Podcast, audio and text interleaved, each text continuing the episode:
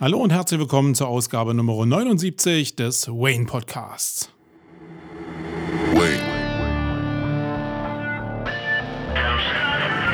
The creative adult is the child who has survived.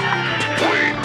The most powerful element in advertising is the truth.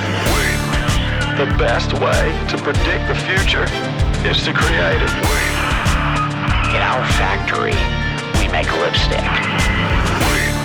In our advertising, we sell hope.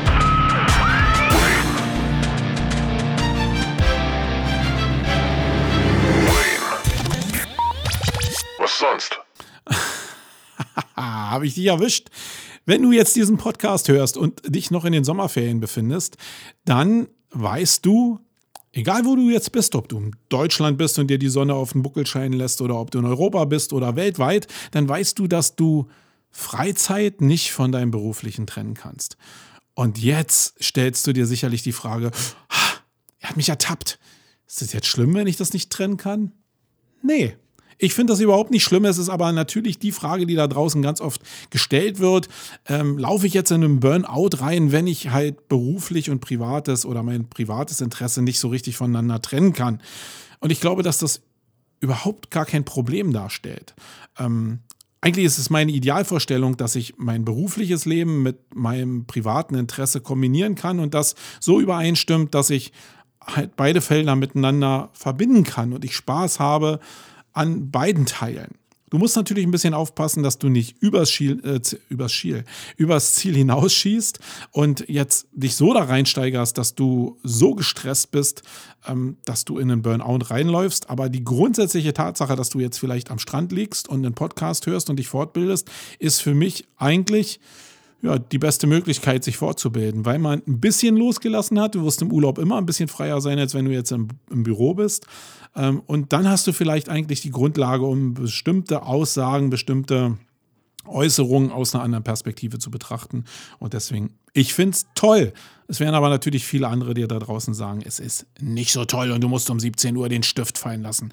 Ähm, ja, wird bei mir nicht so sein, bei dir denke ich mal auch nicht. Lasst uns mit dem Housekeeping starten. Ich will euch ein bisschen was erzählen, was in den letzten Wochen, wo wir hier Sommerpause hatten, äh, bei mir passiert ist und euch ein bisschen mitnehmen auf meine Sommertour. Und äh, dann gehen wir später in die Blogthemen und dann auch ins Hauptthema, wo es um Affen gehen wird. Das kann ich schon mal sagen. Affen, die bei dir auf der Schulter sitzen und die dich in deinem täglichen Beruf belasten, wenn du nicht aufpasst oder belasten können, wenn du nicht aufpasst. Aber erstmal Housekeeping.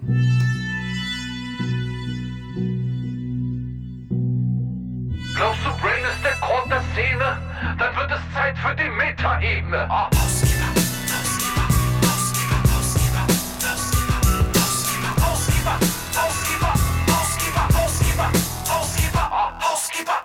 Housekeeping ist ja mal so ein bisschen die Metaebene, da will ich euch so ein bisschen mitnehmen in mein Leben, was ich so gemacht habe. Und äh, mein Leben bestand in den letzten Wochen daraus, dass ich eben im Urlaub war, so wie ihr vielleicht jetzt am Strand liegt und auch im Urlaub seid.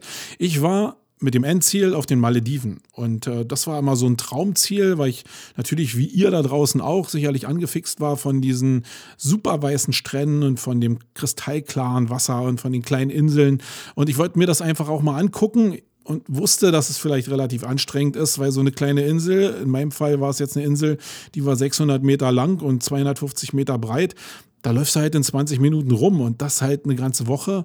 Ich bin halt mehr so ein ADHS-Typ und boah, hatte schon ein bisschen Angst, dass ich da gelangweilt bin. Ich muss aber sagen, Malediven war ein Knaller, war ein Traum. Ich war auf dem Bar-Atoll, das ist ein bisschen weiter weg. Ich bin da das erste Mal mit dem Wasserflugzeug auch geflogen äh, auf die Insel wobei das relativ kostspielig ist. Also solltet ihr zumindest bedenken, wenn ihr Unterkünfte sucht, jetzt auf booking.com oder so, auf den Malediven, beachtet immer, dass die Zubringer, wenn ihr nicht direkt ähm, im direkten Bereich von Male irgendwie Urlaub macht, dass ihr immer die Zubringer braucht und die kosten halt nochmal ein Heidengeld. Ich glaube, wir haben jetzt 1500 Euro nur für den Flug bezahlt.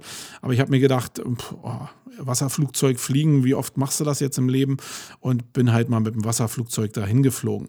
Sonst war es ein Traum. Eine Woche reicht mir aber persönlich. Äh, ich glaube, ich habe alles gesehen. Wir waren auch da in der äh, nicht absoluten Hauptsaison, sondern in der Nebensaison da Und da hast du zwar eine Tauchstation auf so einer Insel, das ist super, aber wenn du jetzt nicht immer Gerätetauchen machst, sondern eben auch mal schnorcheln willst, dann ist das immer abhängig von der Mindestpersonenzahl. Und wenn jetzt nicht so viele Leute auf der Insel sind, dann kommst du eben relativ selten auf diese Mindestpersonenzahl. Sprich, du gehst immer eine Menge selber schnorcheln, äh, aber fährst jetzt nicht raus irgendwie mit irgendwelchen Gruppen und guckst dir irgendwelche Besonderheiten an. Wir haben da selbst einmal Tauchen mit Mantas gemacht, habe ich auch in Facebook äh, ein paar Videos zu gepostet. Das war sehr eindrucksvoll, wobei die Strömung Strömung extrem stark war und es dann immer ziemlich schnell anstrengend wird, wenn du immer gegen die Strömung anschwimmen musst. Also, aber lange Rede, gar keinen Sinn. Malediven ist wirklich ein Traumziel. Kann ich jedem empfehlen. Bei mir ist es auf der Bucket, Bucketlist abgehakt. Ich würde da jetzt nicht nochmal hinfliegen. Mag vielleicht, wenn ich 70, 80 bin, anders sein. Aber es gibt weltweit jetzt noch so viele Ziele, die ich sehen will, dass das einfach so ja, ein Häkchenland ist, was ich mal abgehakt habe. Und äh, ja, ich kann es euch nur empfehlen. Es bleibt ein Traumziel, ist wunderschön. Gerade dieser Moment, ähm, was ich immer nur in den Videos gesehen habe, dass diese Strände so weiß sind, dass du die Augen nicht aufkriegst, weil du sowas wie Schneeblindheit hast. Das ist wirklich ähm, abstrus und das solltet ihr euch mal gönnen.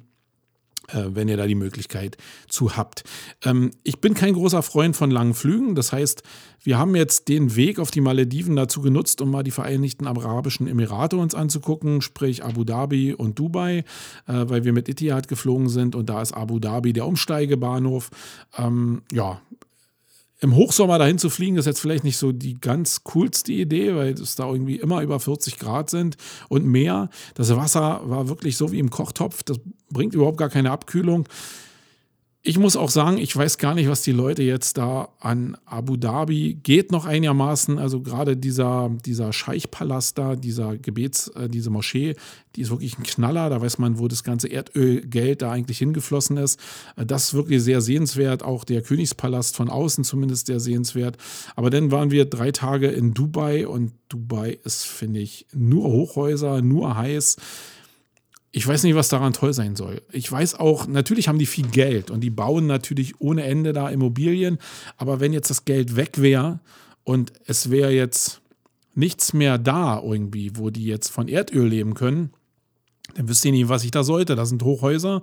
Die probieren natürlich auch so ein paar Freizeitparks zu bauen und so und diese Insel und so, also diese Palme.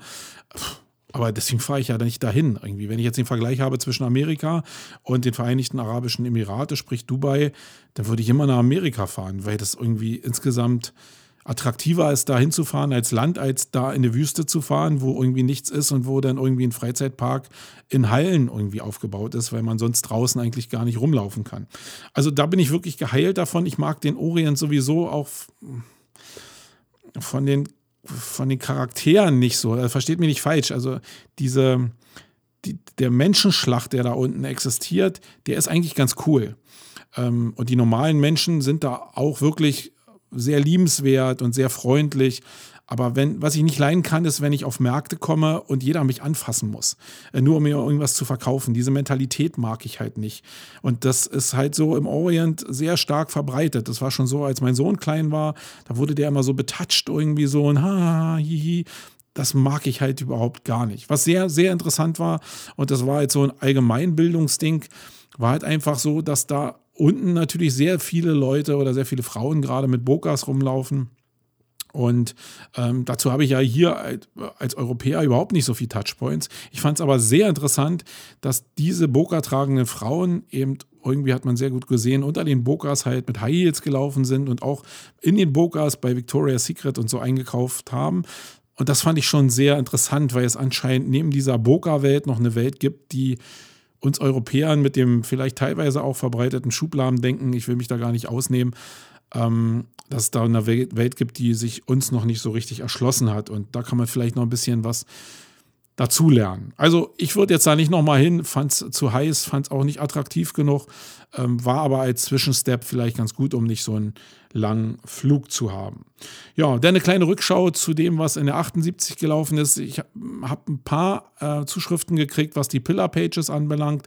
Ähm, ich glaube, dass das ein ziemlich cooles Mittel ist, um wirklich ähm, Trust auf den Seiten zu kanalisieren. Ähm, aber ihr habt natürlich noch ein paar andere Möglichkeiten da draußen. Ich bin von ein paar Leuten auf die PAG, ähm, auf die PAG-Methode angesprochen worden, mit PAG-Pattern zu arbeiten, also mit Formularweiterleitung sozusagen auf Seiten zu arbeiten, denen Google nicht folgen kann. Das ist auch eine Möglichkeit, um Trustflow, äh, Trustflow zu verteilen auf euren Seiten und die richtigen Seiten, die ihr strategisch mit Linkjuice versorgen wollt, im Endeffekt zu bestücken. Ähm, aber die Pillar Pages sind eben auch eine Möglichkeit, wenn man diesen Weg vielleicht der äh, PAG-Pattern nicht gehen will um da das Thema ein bisschen auszuloten. Ja, hier im Housekeeping soll es ja auch mal ein bisschen darum gehen, was habe ich so erlebt und äh, ja, ich bin Kinogänger, habe ich ja auch gesagt. Und äh, eine Empfehlung muss ich euch auf jeden Fall aussprechen und das ist Missen, äh, Missen.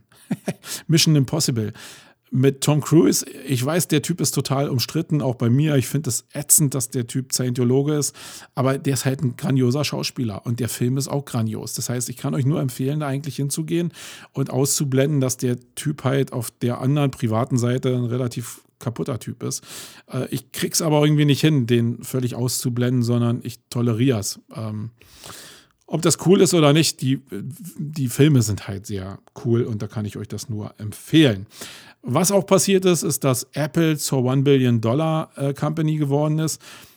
Viele haben ja da draußen immer so gesprochen, dass ähm, einer der vier GAFA ähm, Aktien oder der vier GAFA-Unternehmen irgendwann One Billion Dollar Unternehmen wird. Ähm, und das hat jetzt Apple als erstes geschafft. Ich hätte persönlich selbst mehr auf Amazon getippt, aber nun ist es Apple geworden mit guten Geschäftszahlen. Auf der anderen Seite ist Facebook gerade extrem abgestürzt, nachdem die Nutzerzahlen von Europa festgestellt oder äh, berichtet wurden. Und da ist der Kurs um 25 Prozent eingebrochen.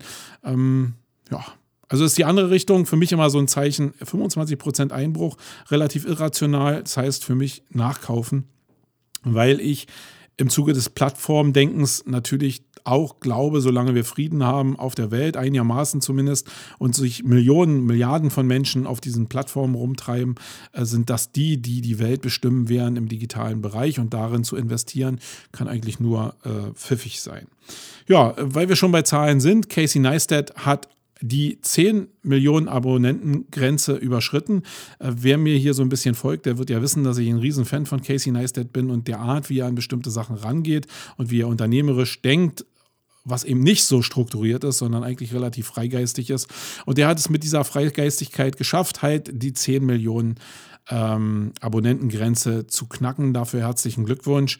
Und man kann sich da immer eine Scheibe von abschneiden, obwohl ich persönlich gelernt habe, in dem Doing, weil ich es mal nachbauen wollte, wie er es gemacht hat, wie schwer das eigentlich ist, so einen Style nachzubauen, auch in der Frequenz nachzubauen. Ja, und als letzte Metaebene, die ich euch hier im Housekeeping mitgeben will, ist halt einfach eine persönliche Agentursache, die hier passiert ist. Wir haben irgendwann nach unserem Umzug äh, gesagt, okay, die Anschlüsse, die irgendwann mal auf unserem alten Büro noch äh, zumindest buchhalterisch in den Rechnungen drin stand, die lassen wir bei der Telekom umschreiben das ist gar nicht so einfach, weil da irgendwie intern immer ein neuer Vorgang gebaut wird ähm, und das umgeroutet werden muss. Äh, sprich, wir haben beide Adressen, wollten wir ändern und es hat dazu geführt, dass wir ähm, im letzten Monat schon drei Tage Ausfall hatten äh, des gesamten Internets hier im Büro und dann nochmal ab äh, Montag vor drei Wochen wieder einen Ausfall hatten und ja, dann eigentlich ein Fiasko angefangen hat. Kein Mensch bei der Telekom wusste, was hier eigentlich kaputt gegangen ist. Ähm, wir wussten, dass technisch nichts kaputt gegangen ist, weil ein Techniker hier war, der gesagt hat, die Leitung steht, aber die Leitung auf der anderen Seite, da gibt es diesen Anschluss gar nicht. Ähm, ja, man telefoniert halt hin und her und du kriegst nur irgendwelche Serviceleute, die keine Ahnung haben, nichts ist priorisiert. Irgendwann haben wir erfahren, dass wir äh, ein Nimbus-Ticket bekommen haben und wenn ihr irgendwann selbst sowas habt und hört, dass ihr ein Nimbus-Ticket bekommt, dann rechnet damit, dass das Wochen dauert, dass ihr kein Internet mehr habt, weil die dann selbst nicht wissen, was eigentlich so passiert ist. Und in meinem Fall war es auch so, ähm, ich habe das Glück, dass meine Schwägerin bei der Telekom arbeitet, die mir ein bisschen kurzfristig helfen konnte. Äh, zumindest im, in, in, dem Fall nicht, dass der, das Internet gleich wieder da war, sondern dass wir die Möglichkeit hatten, LTE-Router zu bekommen, was auch ein Drama war, die Dinge einfach über die Hotline zu bekommen. Also es gibt für Gewerbekunden oder auch für private Leute überhaupt gar keinen Plan B bei der Telekom, wie die denn irgendwie die Erreichbarkeit gewährleisten wollen. Und gerade bei Unternehmen ähm, war ich sehr erschrocken, dass es überhaupt gar keinen Plan B gibt, wie die denn die Betriebsfähigkeit eines Unternehmens eigentlich gewährleisten wollen. Ähm, die lassen dich am langen Arm verhungern, wirklich. Also wir hatten denn die LTE-Anschlüsse nach viel Hickhack und viel hin und her. Und da kann ich euch nur empfehlen, wenn ihr Probleme mit der Telekom habt, geht über den Weg Facebook Telekom hilft. Äh, das haben mir ein paar Leute, als ich das gepostet habe, dass wir Probleme haben mit der Telekom, gesagt, dass ich mich daran wenden soll und vielleicht meine Reichweite ein bisschen ausspielen sollte. Und siehe da, das hat auch super funktioniert, hat sogar dahingehend funktioniert, dass die Leute mir an dem T-Punkt eigentlich diese Router nicht aushändigen wollten und dann die Hotline über also über den Social Media Part, also Telekom hilft, da angerufen haben und der doch relativ gekuscht hat, was mich sehr verwundert hat, dass die so eine hohe Weisungskompetenz äh, diesen Shops gegenüber haben. Also da hat sich wirklich was bewegt und es hat sich natürlich auch bezahlt gemacht, jemand direkt im Unternehmen zu haben, der einfach so den Prozess ein bisschen beschleunigen konnte. Ähm, was ich daraus gelernt habe, ist, dass ich viel zu blauäugig war, was die Abhängigkeit vom Internet ab, äh, angeht. Wenn halt sowas läuft wie das Internet, das ist einfach da, dann kriegt man ja nicht so richtig mit, in welcher Abhängigkeit man eigentlich äh, sich befindet. Wenn es dann weg ist, merkt man es. Und äh, für mich ist jetzt ganz klar, dass ich erstmal zwei Telekom-Anschlüsse hier haben werde. Hatte ich auch vorher. Wir haben natürlich den Fehler gemacht, dass wir beide Anschlüsse gleichzeitig umgemeldet haben. Also sowas solltest du in keinem Fall machen. Und du solltest auf jeden Fall ein Backup haben. In welcher Form kann ich dir jetzt nicht sagen. Wir sind selbst hier am Wirbeln. Wir haben hier im Büro die Möglichkeit, noch Vodafone mit Kabel, mit ehemals Kabel Deutschland anzuschließen. Ähm, da weiß aber keiner so richtig in dem Bürogebäude, wo jetzt das Endkabel hier rauskommt und du müsstest es im Haus noch verlegen. Da würden ungefähr so 2000 Euro Kosten nochmal rauskommen was nicht so schlimm wäre, sondern eher die Zeit, wie ich, die ich brauche, um das hier reinzulegen, weil das auch äh, über zehn Wochen auf jeden Fall dauern sollte. Oder Glasfaser gleich anzubinden als als Alternative. Ähm, da bin ich gerade so ein bisschen am Rödeln. Auf jeden Fall brauche ich in irgendeiner Form eine Backup-Instanz. Ähm, manche Leute da draußen haben mir auch gesagt, Richtfunk soll ganz gut funktionieren, aber da habe ich zumindest gesehen, dass die Bandbreiten ähm, deutlich unter 50 Mbit liegen und das reicht für eine Firma unserer Größe einfach nicht aus, um da sauber zu arbeiten. Okay, das war so ein bisschen die Metaebene, die ich euch erzählen wollte, was in den letzten vier Wochen hier los war. Mittlerweile haben wir wieder Internet und äh, ich kann auch wieder podcasten und es läuft alles wieder rund. Aber ja, seid gewappnet für den Ausfall. Ganz, ganz wichtig. Verlasst euch nicht so darauf. Ja, ähm, übrigens, wir hatten das auch natürlich schon mal mit internen Servern, die auch irgendwie immer gelaufen sind, wo wir keine ähm, unterbrechungsfreie Stromversorgung drin hatten und dann hat es hier mal einen kurzen gegeben und da sind auch zwei Festplatten abgeraucht und da stellt man dann auch fest erstmal, wie wichtig Backups sind. Da hatten wir die zum Glück, aber ähm, ja, so richtig hat man es halt nicht auf dem Schirm. Achtet Alter drauf, vielleicht in einem regelmäßigen Tonus, dass ihr jedes Vierteljahr euch einfach mal über diese existenziellen Dinger für eure Agentur oder für eure One-Man-Show auch Gedanken macht, um zu gucken, ob ihr da sicher aufgestellt seid, weil das wirklich die Basis eures Unternehmens ist und den Rat kann ich euch nur geben. Ja, lasst uns mit den äh, Blogposts weitermachen.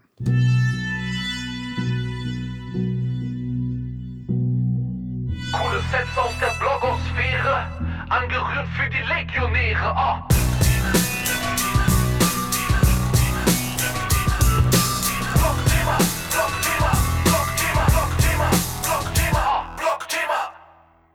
Blogthemen. Was gab es so die letzten Wochen, was mich so bewegt hat, was die, was die Blogosphäre da draußen bewegt hat? Und ich glaube, in erster Linie war es das Google Core Update. Ist ja nicht das erste gewesen. Wir hatten ja im Frühjahr schon mal Google Core Updates und keiner weiß so richtig, was da eigentlich passiert.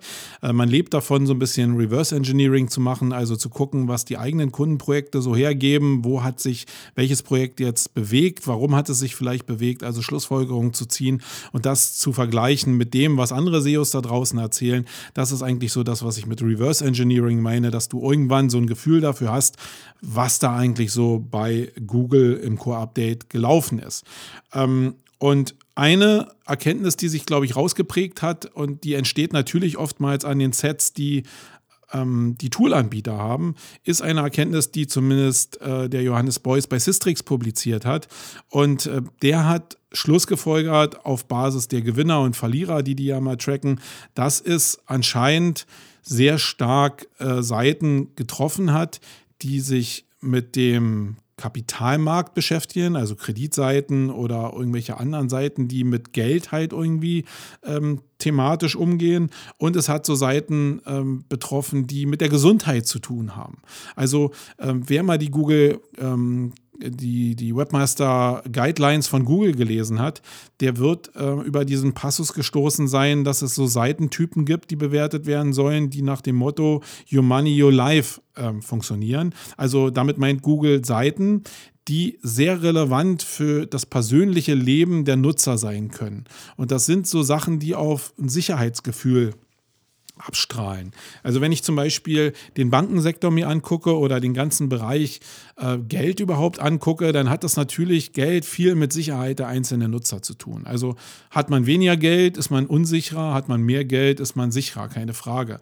Und wenn da Leute vielleicht nicht so sauber mit bestimmten Themen umgehen. Und das heißt jetzt nicht, dass die jetzt, ähm, dass die jetzt nicht seriös sind, sondern dass die thematisch von den Inhalten nicht sauber mit den Inhalten umgehen, die also sauber trennen, sauber positionieren, dann könnte das negativ auf, die, auf das Sicherheitsempfinden der einzelnen User einzahlen. Und deswegen sind diese Sachen, also gerade diese Sachen, die mit Geld zu tun haben, aber auch Sachen, die was mit Gesundheit zu tun haben oder mit Wohlbefinden, also alles so, wo vielleicht Sachen empfohlen werden, die so ja nicht medizinisch sind, sondern die so seitenmäßig medizinisch sind, wie irgendwelche Alternativmedizin-Sachen oder so, die können massiv natürlich auf die Sicherheit, auf das Sicherheitsempfinden des Einzelnen einzahlen. Und deswegen stehen die bei Google extrem unter Beobachtung. Und wenn man jetzt dem Folge leisten kann oder dem folgt, was der Johannes da gepostet hat, ich habe den Link auch nochmal in die Show Notes gepackt. Ähm, dann kann man schon sehr stark davon ausgehen, und das sind auch die Sachen, die wir gesehen haben, äh, dass gerade eben der, der Money-Bereich, also Seiten, die sich mit Kapitalanlage, mit Immobilien etc. beschäftigen, also überall, wo es massiv um Geld geht, äh, dass die sehr stark betroffen waren. Ähm, und ähm, wir haben jetzt wenig Seiten aus diesem Bereich alternative Lifestyle-Geschichten. Da haben wir eigentlich wenig, aber ähm, in dem Bereich, was Sistrix da oder Johannes da gepostet hat, sind diese Felder eben auch sehr stark davon betroffen, von diesem Core-Update. Und zwar negativ betroffen. Gerade, also negativ muss man immer so ein bisschen trennen. Es gab natürlich Ausreißer nach oben, aber man muss einfach so ein bisschen die SEO-Historie sehen. Also so mache ich es zumindest. Ähm, in der Vergangenheit sind halt auf vielen Seiten sehr, sehr viele Unterseiten aufgebaut worden, weil SEO halt vor fünf Jahren meinetwegen noch völlig anders funktioniert hat. Da hat man noch Schreibweisen optimiert, da hat man bestimmte Redewendungen optimiert, da hat man bestimmte ähm, ja, Rechtschreibfehler auch mit optimiert, ähm, bestimmte semantisch gleichlautende Begriffe auch mit optimiert, immer mit Einzelseiten. Und das ist jetzt nicht mehr so State of the Art, aber diese Seiten existieren halt noch und sie werden auch mit Traffic von Google versorgt. Das ist ja das Hauptproblem. Wenn sie jetzt in sich schlecht wären, nicht ranken würden und äh, keinen Traffic verursachen würden, dann könnte man die ja einfach abschalten. Es ist aber problematisch, wenn irgendeine äh, Fehlschreibweise meinetwegen als Einzelseite noch existiert und die von Google auch noch gerankt wird und Traffic verursacht mit der entsprechenden Conversion.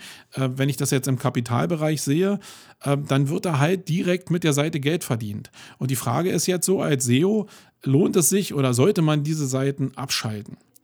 Ähm, ich würde es nicht machen, sondern ich würde so lange wie möglich diese Seiten probieren, inhaltsmäßig halt zu optimieren, also auch schöner aussehen zu lassen, vielleicht am Inhalt auch nochmal zu feilen. Selbst wenn es ein Verschreiber ist, würde ich da nochmal rangehen, um einfach vielleicht eine Überleitung zu machen, dass ich sage, okay, ähm, du hast jetzt hier gerade den Verschreiber eingegeben und bist hier jetzt hier auf unserer Seite gelandet. Ähm, hast aber bestimmt das andere gemeint. Aber da du das gemeint hast, will ich mal auf dieses Hauptthema in der und der Form eingehen. Also diese Überleitung zu bringen dazu, ich glaube, das kann man relativ intelligent machen und man muss diese Seiten nicht bedingungslos irgendwie gleich abschalten. Ähm, das Problem ist halt, wenn jetzt so ein Google Core Update kommt und jetzt bestimmte Seiten, die dann natürlich auch Dubletten enthalten, was die Keywords anbelangt, ähm, weil wenn du eine, eine, Rechtschreibfehler, also eine Verschreiber zum Beispiel als Unterseite machst, dann sind die Themen, die du ja ähm, vielleicht aus, dem, aus der Originalschreibweise hast, wo du ja eine Extra-Seite nochmal hast, ähm, da sind viele Sachen deckungsgleich. Und das kann natürlich dazu führen, dass du äh, nicht Duplicate Content im klassischen Sinne hast, weil du ähm, weil du den Inhalt wirklich kopiert hast, sondern dass du halt eine sehr starke Themenübereinstimmung äh, hast und dass Google nicht genau weiß, welche Seite jetzt irgendwie genommen werden soll. Und dann fangen an, sich bestimmte Seiten zu kannibalisieren und dieser Algorithmus, äh, dieses Update führt anscheinend dazu, das sind zumindest unsere Sichtweisen, dass es immer stärker zu diesen Überschneidungsfeldern kommt und man sich immer mehr überlegen muss, ob man jetzt doch auf eine richtige Seite, die den Schreibfehler vielleicht denn beinhaltet, äh, zurückschwenkt. Aber bei mir ist es so im Empfinden, dass ich denke, dass Google die Taktung da selbst vorgibt. Das heißt, wenn dieser Algorithmus jetzt, dieser Core-Update, ähm, wenn diese Algorithmusänderung so massiv war, dass sie mich in die Richtung auch drückt und die die SERP-Ausspielung von diesen Schreibfehlern, meinetwegen, äh, von den Seiten mit den Schreibfehlern, jetzt auch so massiv sind, dass ich mit den Schreibfehlern nicht mehr stattfinde, dann würde ich mir irgendwann ein Reaktionsmuster ausdenken. Aber solange es noch funktioniert und Google jetzt diese Sachen auch noch im Index lässt äh, und Traffic darüber kommt, würde ich sie halt so lange wie möglich drin lassen, auch wenn manche sicherlich sagen werden, äh, nein, das ist alles noch irgendwie, das sind Fake-Seiten und das ist doch überhaupt nicht gut für den User. Ich glaube, du kannst nirgendwo hingehen, wenn du jetzt irgendeine Seite betreust und da sind jetzt meinetwegen ähm, mehrere 10.000 Besucher im Monat und du sagst, nee, die müssen wir jetzt alle zusammenziehen in der Hoffnung, dass wir dann die Schreibweisen äh, noch über eine Hauptseite irgendwie abfedern und du riskierst jetzt irgendwie eine hohe fünfstellige äh, Besuchersumme.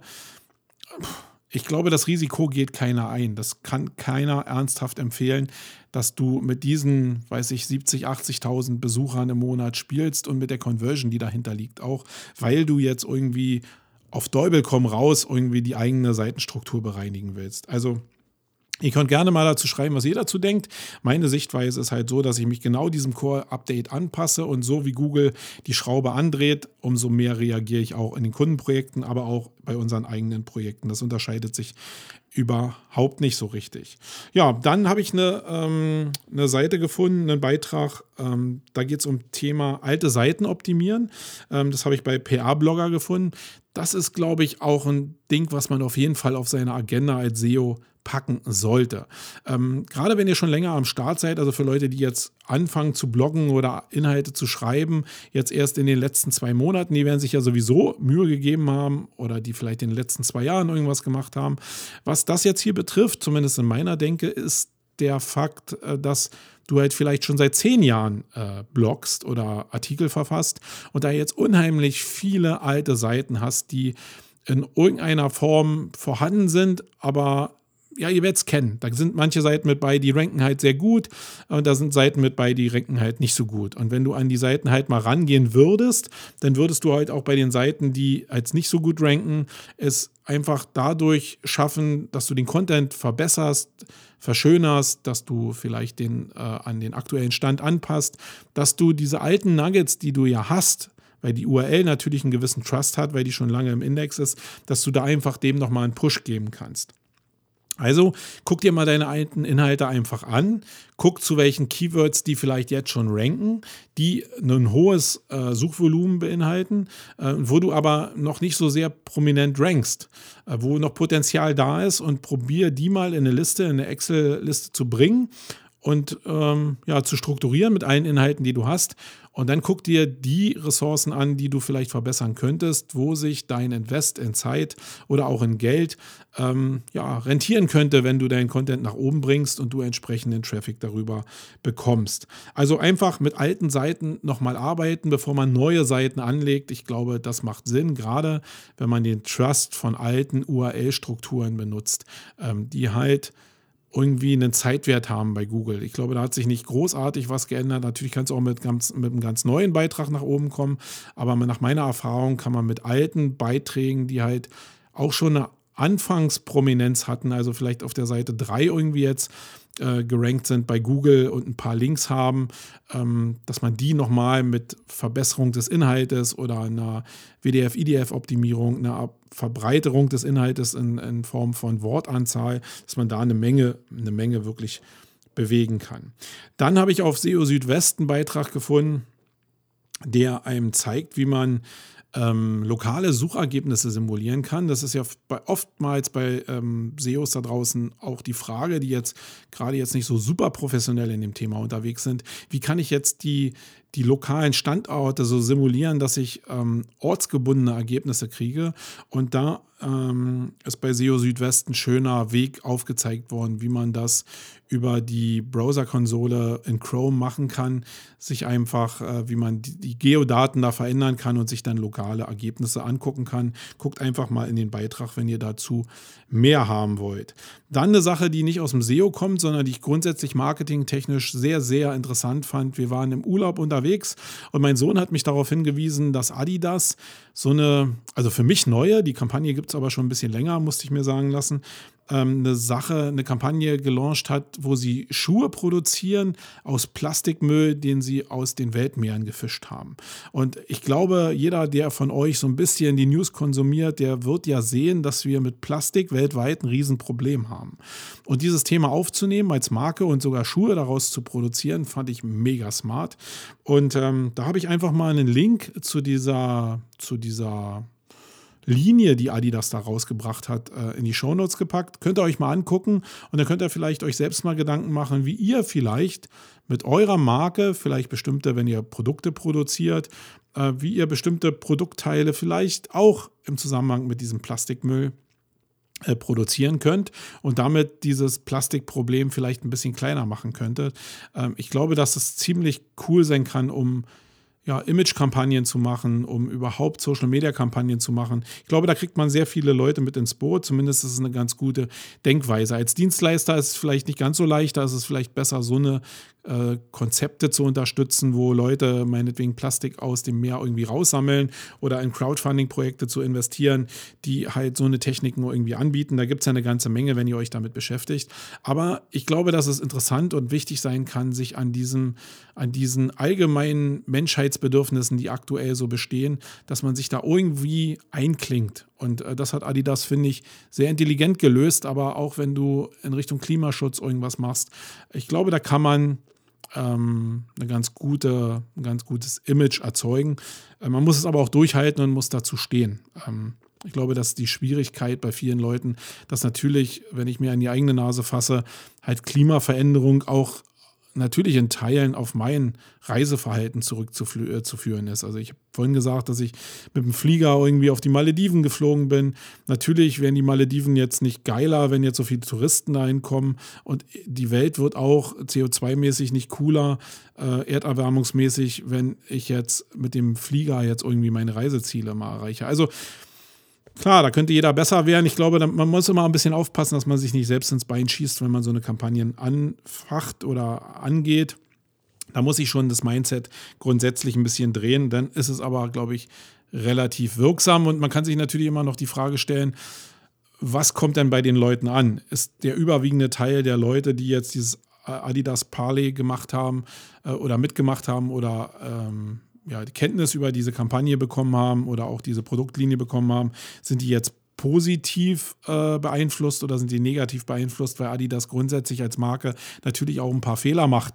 Ähm, ich glaube, dass es trotzdem positiv auf die Marke einzahlt und wenn das so ein Mengen, eine Mengenrelation ist von, ich werde mehr als positiv wahrgenommen, dann geht es, glaube ich, gerade bei Marken sehr stark darum, da den Image-Effekt irgendwie mitzunehmen.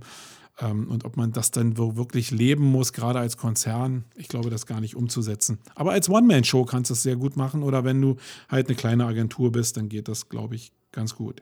Dann habe ich auf Search Metrics einen Blogpost gefunden, da ging es darum, ich weiß es gar nicht, ich glaube, der Malte Landwehr hat es geschrieben, habe ich mir jetzt gar nicht notiert. Da ging es aber darum, dass es einen großen Trend in der Suchmaschinenoptimierung gibt, aus Einzeldomains, äh, Unterdomains auszugliedern und Teilbereiche ähm, zu bespielen. Ähm, ihr wisst jetzt vielleicht nicht genau, was damit gemeint ist. Ihr könnt euch natürlich dazu den Blogpost durchlesen, aber ich will es mal probieren, mit meinen eigenen Worten zu erklären. Ihr habt so Domains, die in einem Bereich unterwegs sind, die, die vielleicht sehr stark umkämpft sind. Also der Reisebereich würde mir da zum Beispiel einfallen. Du hast jetzt eine Reiseseite, die seit Jahren sehr, sehr prominent als Domain in diesem ganzen Reisesektor stattfindet. Und der Reisebereich ist jetzt wirklich einer von denen, die, würde ich jetzt mal sagen, zu 100 Prozent gesättigt sind. Also da passiert nur, nur bedingt was irgendwie. Äh, was aber, also zwischen den großen passiert nur bedingt was, weil der Kuchen relativ verteilt ist. Was aber passiert, ist, dass viele kleine Anbieter, gerade im Reisebereich, probieren mit Nischenangeboten sich einen Teil von dem Kuchen zurückzuholen. Und das sind mittlerweile über die letzten Jahre schon ziemlich große Teile, die sich da zurückgeholt wurden.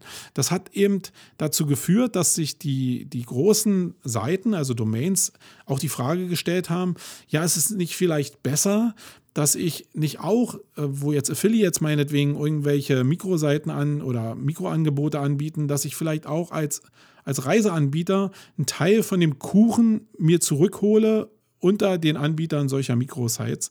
Ähm, ich nehme mal als Beispiel jetzt, dass eine HAS zum Beispiel ähm, in einem gesättigten Markt unterwegs war und dann mit Secret Escapes ein Spezialangebot gemacht hat, um halt Individualurlauber, die halt einen höheren Standard haben wollen, zu einem günstigen Preis irgendwie abzuholen in ihrem eigenen System. Dafür ist eine andere Domain erschaffen worden. Ähm, und diese Domain muss natürlich suchmaschinenoptimierungsmäßig auch wieder gesplittet werden. Und das könnte man jetzt natürlich hochrechnen, dass man meinetwegen so ein Angebot, wo jetzt ähm, Hotels, Ferienhäuser, Bungalows äh, etc. pp. verkauft werden, dass man jetzt jedes einzelne Angebot davon, vielleicht dass man in einer, so einer großen Plattform nur noch die Hotels hält und dann die Unterangebote vielleicht in einzelne Domains runterzieht und die dann nochmal bespielt, um insgesamt einfach für die, also in der Übersicht der Domains eine höhere Sichtbarkeit, eine höhere Traktion und einen höheren Traffic zu bekommen bekommen, über alle Projekte hinweg. Das ist natürlich ein Weg, weil du äh, SEO-technisch natürlich jedes Pro Projekt neu aufbauen musst. Du musst den Weg in den Index schaffen mit diesem ganzen Angebot. Aber die Erfahrung zeigt, die Search Metrics da eben auch vorgelegt hat, dass insgesamt auf einer Timeline von ein, zwei Jahren es natürlich so ist, oder natürlich nicht, aber dass es so ist, dass die Einzelprojekte deutlich mehr Traffic und Sichtbarkeit erzeugen äh, in der Gesamtheit, als wenn du das alles nur auf einer Domain stattfinden lassen würdest. Ähm, ich glaube, im kleinen Bereich ist das überhaupt nicht anzuwenden. Da hat man genug Probleme, die eigene Domain erstmal groß zu machen, aber in den Bereichen, wo die Domain relativ satt ist und schon in mehreren großen Hunderterbereichen sichtbarkeitsmäßig äh, äh im Index von Systrix irgendwie ähm, schon stattfindet, dann sollte man sich überlegen, wenn nichts mehr hoch und nichts mehr runter geht, dass man vielleicht Teile ausgliedert und probiert, die nochmal neu aufzusetzen und äh, das zu kompensieren. Und die Erfahrung zeigt halt, dass man noch überkompensieren äh, kann, weil man sich durch das Spezialangebot halt noch bestimmte Bereiche von anderen Anbietern dazu einholen kann die die sonst bespielt haben, wo die aber eben auch, weil die auf einer Domain sitzen, nicht so viel Kraft haben. Ich hoffe, das System ist so ein bisschen verstanden worden. Äh, ich glaube, dass das auf jeden Fall mal geeignet ist, wenn ihr größere Seiten habt, darüber nachzudenken, das vielleicht zu splitten, vielleicht ein Projekt mal auszugliedern und damit mal anzufangen, um so ein Gefühl dafür zu bekommen. Sicherlich nicht alle Bereiche sofort ausgliedern. Das wäre natürlich fatal und es soll überhaupt als Empfehlung nicht da sein. Guckt euch mal an, wie es Search Metrics da beschrieben hat und dann ähm, ist euch vielleicht schon weitergeholfen. Wenn ihr da Fragen habt, dann äh, meldet euch einfach nochmal bei mir. Und den letzten Blogpost, den ich gefunden habe, der geht um ein Facebook-Thema. Ähm, ich weiß nicht, wie es bei euch ist. Ähm, bei mir ist es so, dass ich oftmals Werbung von Unternehmen sehe, die ich ganz cool finde und wenn ich die Seite dann nochmal neu aufrufe, dann sehe ich die Werbung nicht mehr, weil sie halt nur einmal angezeigt wird, weil ich sie nicht angeklickt habe oder ich sie angeklickt habe und sie mir dann nicht mehr angezeigt wird, weil Facebook davon ausgeht oder sie so getarget ist, dass sie mir nicht nochmal angezeigt wird. Ähm, da würde ich ganz gerne wissen, wenn ich zumindest den Anbieter kenne, wie war jetzt die Werbeanzeige? Gerade wenn bestimmt von einem Anbieter ein bestimmtes Produkt jetzt beworben wurde, dann würde ich ganz gerne nochmal sehen, was war denn das jetzt? Ähm, genauso würde ich ganz gerne vielleicht sehen, welche Ads schalten bestimmte Konkurrenten von mir ähm, jetzt in Facebook. Ähm, und da hat ähm, hier Search Engine People einen Blogpost rausgebracht, wo ihr ja eigentlich relativ einfach äh, einen Weg finden könnt, wo ihr die Anzeigen von ähm, eurem Konkurrenten oder von dem, die, den ihr sehen wollt, halt auf der Facebook-Oberfläche euch anzeigen lassen könnt. Und äh, das geht ganz einfach über die Seiten. Also wenn ihr euch die Seite anguckt von dem entsprechenden Unternehmen, dann gibt es in der linken Navigation den unteren Punkt und der heißt, äh, glaube ich, Facebook-Anzeigen und da könnt ihr eigentlich alle Anzeigen, die aktuell laufen, sehen. Relativ einfach. Wenn ihr dazu was Visuelles braucht, um diese Schaltfläche zu finden, dann guckt euch einfach diesen Blogpost an. Den habe ich in den Show Notes auch verlinkt. Okay, das waren die Blogposts. Dann kommen wir ins Hauptthema. Da geht es, wie gesagt, um Affen.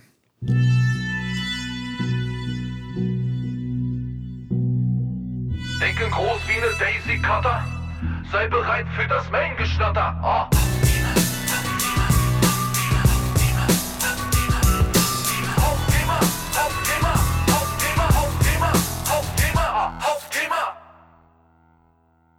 Damit muss ich starten. Also das Hauptthema wird heute sehr stark ein unternehmerisches Thema sein. Also wenn du selbst Agenturchef bist oder ein Unternehmen hast, dann wird das vielleicht interessant für dich sein, auch wenn du ein Startup hast. Es kann auch interessant für dich sein, wenn du Angestellter mit Führungsverantwortung bist. Es wird vielleicht ein bisschen anstrengender, wenn du nur Angestellter bist und noch nicht so den Blick über den Tellerrand hast.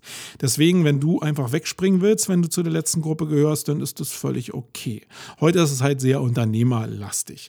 Also um was geht es? Geht heute um Monkey Business oder um die Fragestellung, hast du schon ein Monkey Business gebaut oder bist du dabei, ein Monkey Business zu bauen? Und das ist eine Sache, die hatte ich vorher auch als Wording gar nicht so auf dem Schirm. Ich will dich einfach mal mit zurücknehmen äh, in meiner Zeit, um einfach dir zu zeigen, wie ich auf dieses Thema gekommen bin. Ich bin ja schon eine ganze Weile selbstständig, aber bin dabei, die Agentur aufzubauen und das hat nicht alles.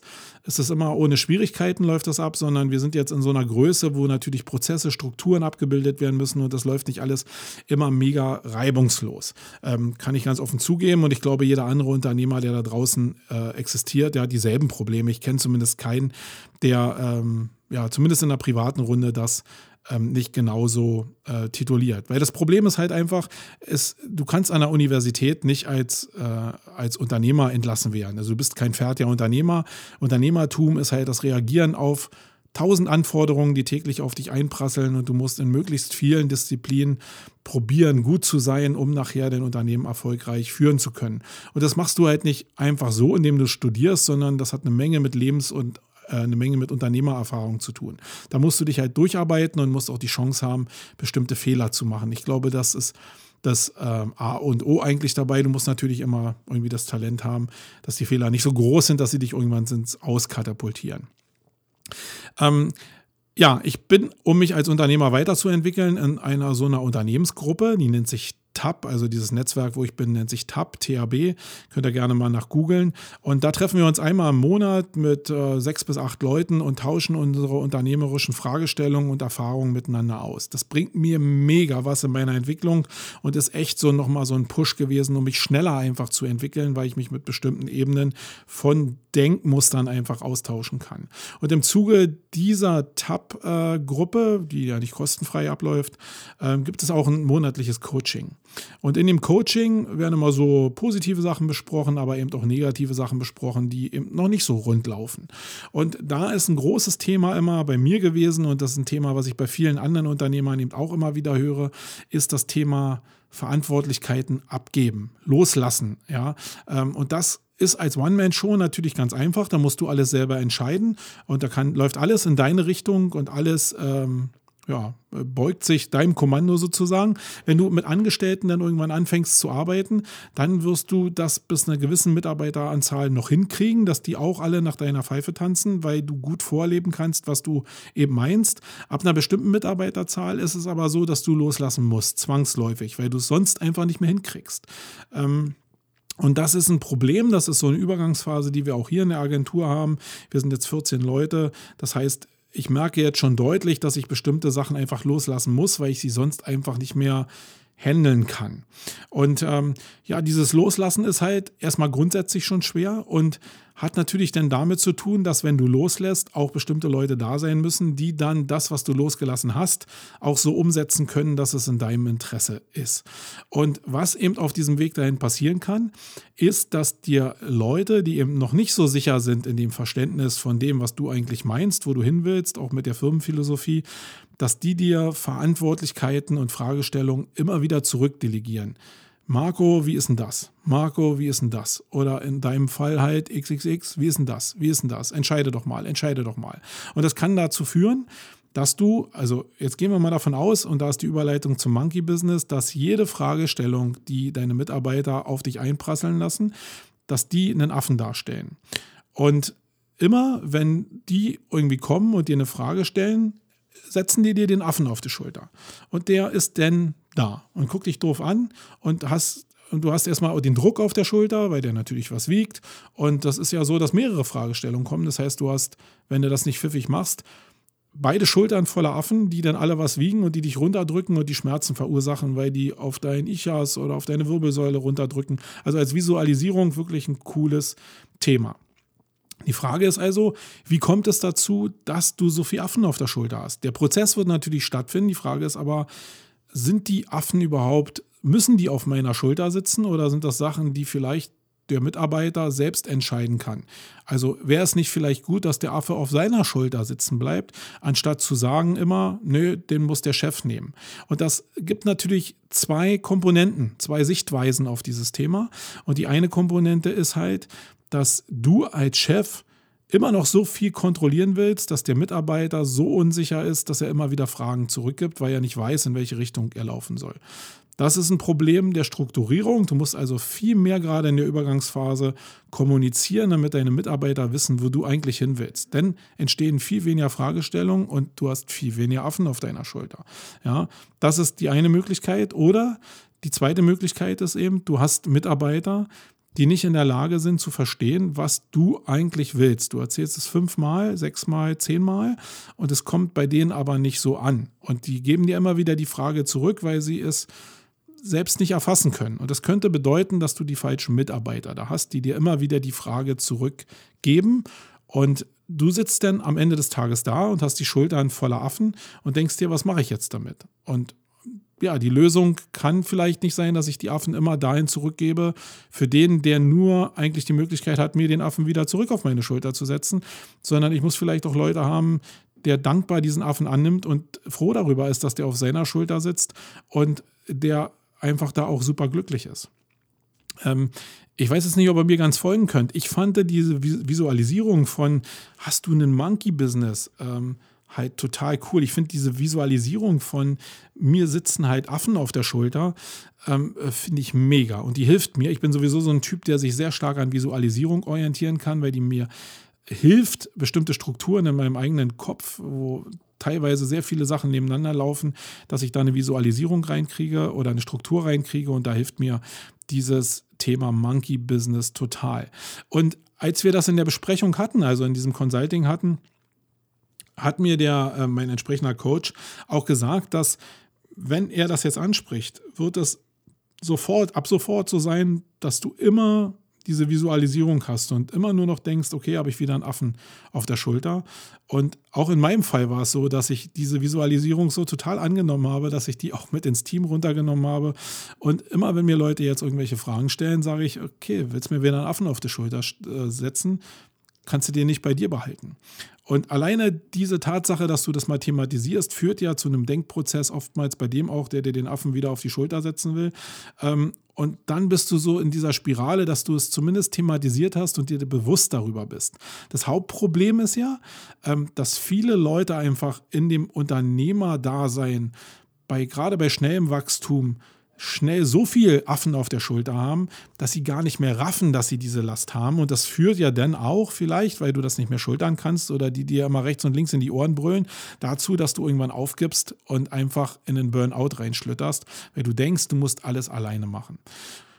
Also eine Lösung ist da gar nicht so drin. Die Lösung ist vielleicht die Visualisierung, um sich einfach mal bewusst zu machen, welche Last trage ich hier und welche Last müssten eigentlich die anderen tragen und auch dauerhaft tragen und was kann ich als Unternehmer dazu beitragen, damit die diese Last tragen kann, äh, können, weil sie müssen natürlich vom, vom Mindset geeignet sein, diese Last zu tragen, aber sie müssen auch die, die, die Rahmenbedingungen haben und die Vorgaben haben, dass sie auch den Affen selbst bei sich halten können, weil sie wissen, mit was die den füttern müssen, damit der auf ihrer Schulter bleibt.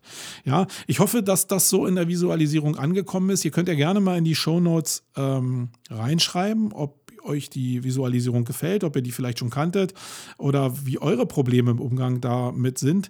Äh, das kann man sicherlich noch anders visualisieren. Ähm, ich bin da immer offen für andere Visualisierungen. Also schreibt, sagt oder nennt mir die. Äh, ich wäre sehr glücklich darüber. Ähm, ja, das war eine Sache, die ich einfach mit euch teilen wollte.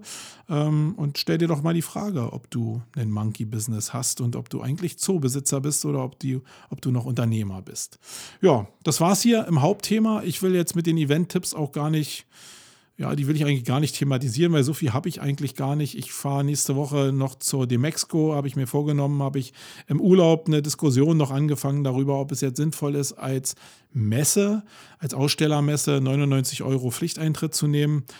Ähm, ich war da so ein bisschen hin und her gerissen, weil das eigentlich nicht so Standard ist und die Leute ja eigentlich in Masse hinströmen sollen, um dann ähm, diese Messestände zu besuchen. Ich habe immer gedacht, das ist der Hebel. Aber mir haben viele Leute gesagt, die auf der Demexco ausstellen, dass die Qualität der Besucher deutlich höher ist mit der Einführung der 99 Euro. Und ich glaube, da kann auch eine Menge Wahrheit drin sein. Das Problem ist halt immer, dass mein Mindset so vorgeprägt ist. Also auch ich funktioniere leider in Teilen so, dass ich sage, okay, war immer so, warum ist es jetzt anders? Ähm, aber ich will mich immer schon damit auseinandersetzen und ich fand es als Veranstalter auch mal ganz interessant zu sehen, wie dann so Konzepte einfach auch gedreht werden und plötzlich gebührenpflichtig werden und manche Sachen toleriert werden, aber manche Sachen, ich sage jetzt mal, wenn bei der CeBIT plötzlich Leute Eintritt nehmen würden, wäre es relativ schwierig, wobei ich jetzt kurz überlegen muss, ob ich Eintritt bezahlt habe. Ich glaube nicht. Könnte ich mir jetzt ein bisschen ins eigene Bein schießen. Aber ich glaube, da war es eher schwierig so. Ähm, ich glaube auch, da waren die Aussteller nicht so zufrieden, weil es am Ende des Tages dazu geführt hat, dass weniger Leute auf dem Event waren. Und dann ist es insgesamt ein Problem. Ähm, da wird es, glaube ich, ging es nicht darum, ob die einzelnen, die 10 Prozent, die dann übrig geblieben sind von den anteiligen Besuchern, ob die jetzt qualitativ hoch waren, wenn es vorher äh, 100 Prozent waren, die eine gewisse Qualität hatten. Ähm, ja, okay, das war die 79 von Wayne. Äh, wir kommen jetzt wieder in den 14-tägigen Turnus rein und ich habe auch eigentlich vor, das Konzept noch ein bisschen zu ändern, weil 14 Tage mir manchmal ein bisschen zu wenig ist. Ich habe oftmals immer so Themen wie jetzt das Monkey-Business, was ich vielleicht einfach mal zwischendurch erzählen wollen würde. Äh, Gerade so Themen, die nicht direkt aus dem SEO kommen, sondern die so unternehmerische Denke beinhalten. Und da will ich nicht mal 14 Tage warten. Das heißt, ähm, ich kann schon sein, dass die nächste Zeit irgendwie immer so Zwischenfolgen kommen werden, neben einer Hauptfolge, die alle 14 Tage kommt und die anderen dann vielleicht ja relativ unregelmäßig. Ja, ich bin raus euer Marco. Tschüss. Wait. The creative adult is the child who has survived.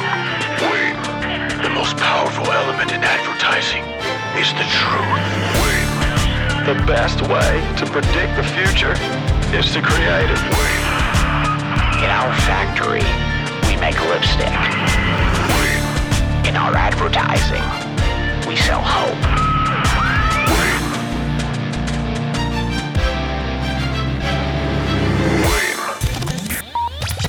Sonst?